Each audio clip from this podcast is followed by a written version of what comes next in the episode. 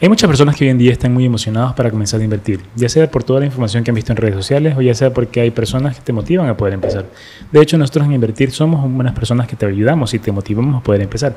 Sin embargo, lo más importante es que antes de comenzar a invertir pongas en orden tus finanzas. Y una de esas partes importantes de ordenar tus finanzas es algo conocido como fondo de contingencia o también algunas personas lo mencionan como fondo de emergencia, lo cual es lo que vamos a cubrir en este episodio para poder conocer mucho más acerca de qué es, cómo funciona y por qué deberías crear un fondo de contingencia para ti, para todo el manejo de tus finanzas.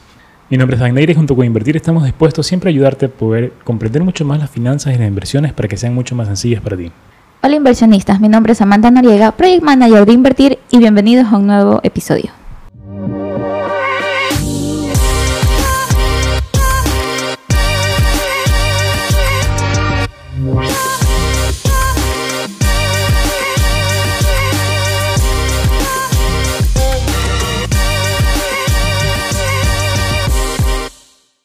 Dan, ¿qué sucede si yo tengo muchas deudas? Sin embargo, quiero empezar a invertir y a crear este fondo de contingencia. Lo más importante primero es concentrarse en ir eliminando esas deudas poco a poco de la manera más rápida que puedas.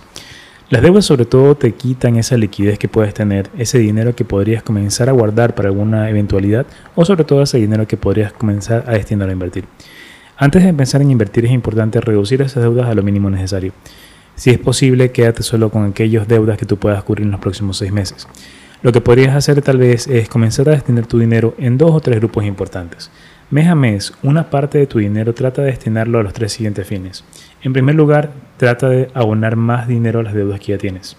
En segundo lugar, trata de destinar una parte adicional a ese fondo de contingencia que es el enfoque principal que vamos a dar en este episodio para poder conversar acerca de por qué es importante y una pequeña parte adicional una vez que ya tienes todo esto cubierto para tus inversiones. Es posible que al principio no te alcance para poder dejar algo para invertir. Sin embargo, con que cubras estos dos primeros elementos, que son las deudas y ese fondo de contingencia, ya estás logrando grandes avances para lo que puedas realizar al futuro en tus inversiones. Continuar es muy importante que tengas en cuenta y consideres bien qué es un fondo de contingencia. Como te mencionaba anteriormente, los fondos de contingencia también son conocidos como fondos de emergencia. Y el objetivo básicamente es tener una cantidad de dinero guardada que te pueda ayudar a cubrir los gastos de al menos 4 a 6 meses en el caso de que se dé alguna eventualidad. ¿Qué tipo de eventualidad puede pasar? Pues básicamente hoy en día posiblemente tienes una o dos fuentes de ingresos que posiblemente podrían quedarse limitadas en un momento determinado. Si tu negocio llega a tener algún problema o si tu trabajo en el cual estás laborando actualmente llega a tener alguna eventualidad que, que, puedas perderlo, ese dinero lo que te va a hacer es ayudarte a cubrir los gastos hasta que puedas conseguir una nueva fuente de financiamiento, un nuevo trabajo o alguna otra actividad. Por ello es importante que comiences a construirlo para que tengas ese dinero suficiente para poder cubrir esos gastos en el caso de eventualidades o en el caso de contingencias como propiamente dice su nombre. Al empezar a formar tu fondo de contingencia, es importante que dejes entre un 5 o un 10% de tus ingresos para este fondo. Ahora veamos las principales razones por las cuales deberías tener un fondo de contingencia. Dentro de esas fuentes principales de ingreso está que tal vez pierdas tu trabajo o que las ventas no sean las mejores ese mes y tu sueldo se vea reducido o que tu negocio propio no tenga una tan buena racha. Justo en esas situaciones es donde el fondo de contingencia te va a ayudar a cubrir todos esos gastos o deudas que tengas y te, te, ayude a aguantarte y esperar resurgir en los siguientes meses. Otro de los puntos principales por los cuales deberías tener este fondo de contingencia es que puedes tal vez superar algún evento o algún tema de salud o imprevisto familiar. Se pueden dar casos en los cuales hay algún accidente, alguna enfermedad que te pueda llevar tanto a ti como a alguien de tu familia al hospital. Y en muchos de los casos estos gastos son bastante grandes. Para no generar nuevas deudas y no generar gastos innecesarios, puedes tomar una parte de ese fondo de contingencia para poder cubrir esos gastos.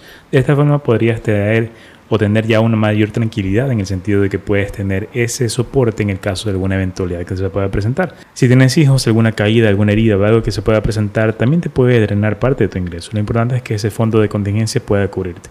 Ahora, si llegas a utilizar una parte de ese dinero por algún imprevisto o alguna enfermedad, lo importante es que luego lo puedas reponer nuevamente para poder tener otra vez ese fondo listo para cubrir la siguiente contingencia que se pueda presentar. Una vez ya tengas tu fondo de contingencia listo, ya tendrás este hábito y eso te va a ayudar a destinar más dinero al pago de tus deudas o incluso a destinar ese dinero a inversiones. Otra razón importante para poder crear ese fondo de contingencia es que te puede también ayudar a cubrirte de malas decisiones que puedes tomar. No estamos exentos de podernos llevar por las emociones, por algo que te ofrecen, algún tipo de negocio en el cual puedes ganar grandes cantidades, sin embargo en ciertos casos no termina siendo lo que tú esperas. Estas malas decisiones que tú tomas en ciertos casos hacen que tus finanzas se desbalanceen. En ciertos casos puede ser que ese dinero que utilizaste lo necesitabas. Sin embargo, en esos casos en los cuales tomas malas decisiones que te pudieron haber llevado a alguna pérdida, tienes ese fondo de contingencia para poder cubrirlo. Recuerda que ese fondo es un tema eventual que te puede ayudar en cualquier situación financiera que te pueda presentar.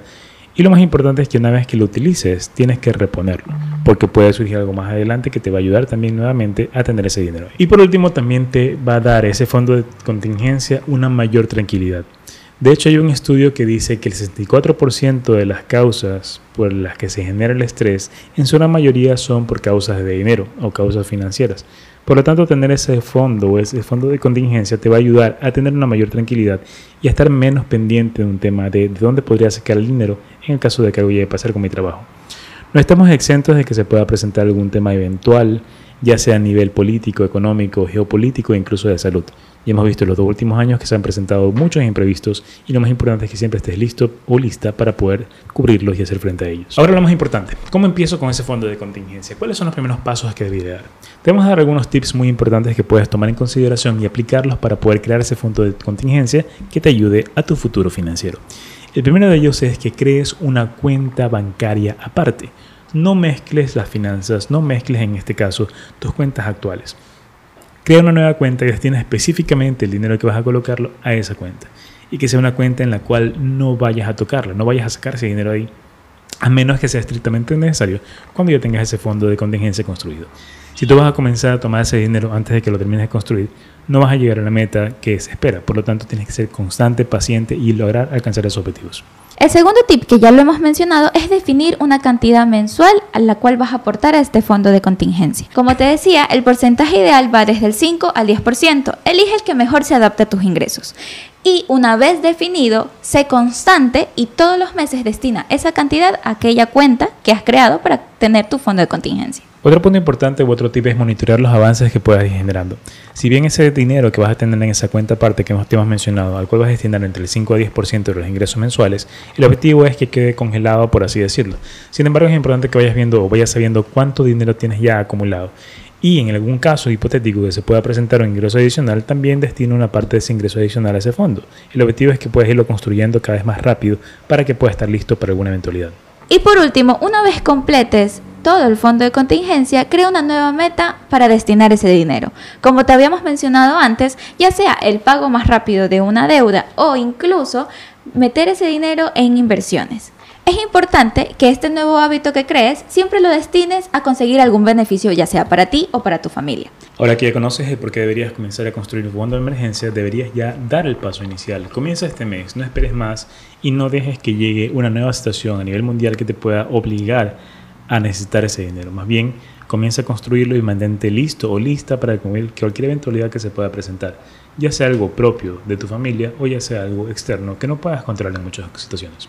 Muchas gracias por habernos acompañado en este episodio. Esperamos que haya sido una información muy valiosa para ti y que tomes acción, que comiences a construir ese fondo de contingencia que te ayude tanto a ti como a tu familia para poder soportar cualquier eventualidad que se pueda presentar. No olvides seguirnos en nuestras redes sociales para mantenerte siempre informado en economía, finanzas e inversiones. Nos vemos en un próximo episodio. Gracias.